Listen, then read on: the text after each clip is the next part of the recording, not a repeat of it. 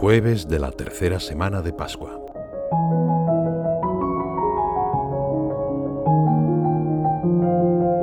Cuando Jesús anunció en la sinagoga de Cafarnaún que Él era el pan de vida, los asistentes con una comprensible lógica humana se preguntaban, ¿no es este Jesús el hijo de José?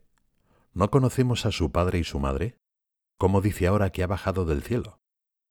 El Señor reaccionó de inmediato y explicó, Nadie puede venir a mí si no lo atrae el Padre que me ha enviado. Este pasaje nos introduce en la dinámica de la fe que es una relación, la relación entre la persona humana y la persona de Jesús, donde el Padre juega un papel decisivo y naturalmente también el Espíritu Santo que está implícito. No basta encontrar a Jesús para creer en Él. No basta leer la Biblia. Eso es importante, pero no basta. No basta ni siquiera asistir a un milagro como el de la multiplicación de los panes. Muchas personas estuvieron en estrecho contacto con Jesús y no le creyeron. Es más, lo despreciaron y condenaron. ¿Por qué? ¿No fueron atraídos por el Padre?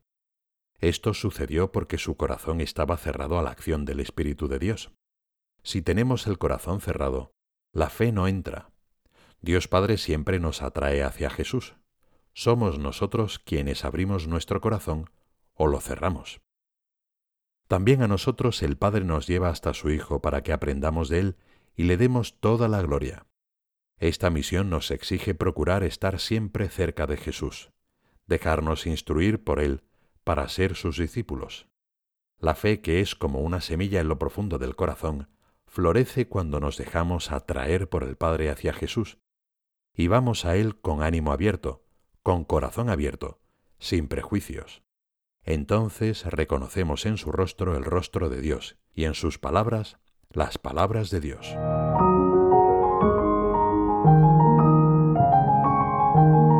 Ver a Dios, contemplarlo a lo largo del día, no es una meta imposible. Al contrario, es una promesa que podemos alcanzar de varias maneras gracias a Jesús. El mismo Dios que puso en nuestros corazones las ansias de eternidad se quedó la Eucaristía para estar siempre con nosotros.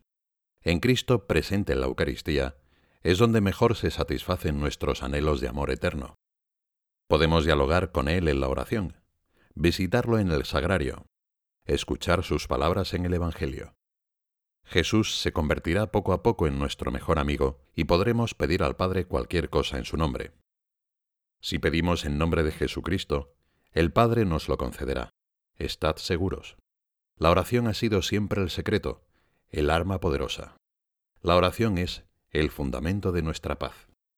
En este impulso de petición Jesús nos enseñó a pedir sobre todo ese pan de vida, ese alimento de eternidad. Vuestros padres comieron en el desierto el maná y murieron, dice Cristo, comparándose con el alimento que envió Dios por intercesión de Moisés. Señala que mientras aquel era efímero, la Eucaristía es pan eterno, no se trata de un simple recuerdo, sino de un memorial, una actualización, como rezamos en todas las plegarias eucarísticas y en algunos himnos. O memoriale mortis domini, panis vivus, vitam prestan somini. O memorial de la muerte del Señor, pan vivo que da vida al hombre.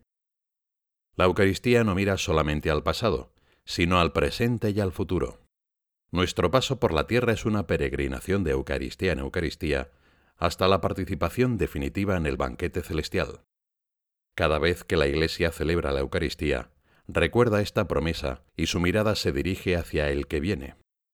En los días llenos de ocupaciones y de problemas, pero también en los de descanso y distensión, el Señor nos invita a no olvidar que aunque es necesario preocuparnos por el pan material y recuperar las fuerzas, más fundamental aún es hacer que crezca la relación con Él, reforzar nuestra fe en aquel que es el pan de vida, que colma nuestro deseo de verdad y de amor.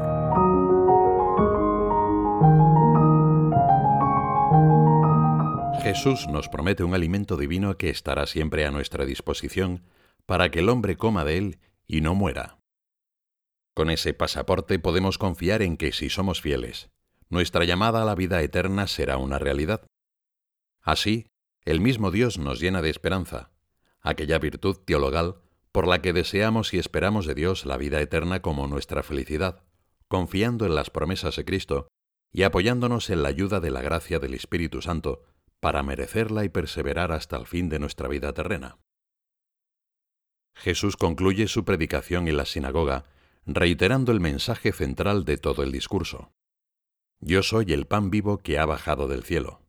El que coma de este pan vivirá para siempre, y el pan que yo daré es mi carne por la vida del mundo. El Señor nos promete lo impensable, la comunión en su propia vida por toda la eternidad. Esta esperanza, aunque encuentra su plenitud en el cielo, ilumina nuestros pasos aquí en la tierra. Esta esperanza nos dice también que nuestras actividades diarias tienen un sentido que va más allá de lo que vemos inmediatamente. Como afirmaba San José María, adquieren vibración de eternidad si las hacemos por amor a Dios y a los demás. Todo esto nos llena de optimismo, conscientes de que Dios está siempre junto a nosotros. La alegría cristiana se funda en aquella promesa divina de que viviremos para siempre con Él. Por esa razón, la tradición llama a la Eucaristía prenda de la gloria futura, porque nos fortalece en la peregrinación de nuestra vida terrena y nos hace desear la vida eterna, uniéndonos a Cristo, a la Santísima Virgen y a todos los santos.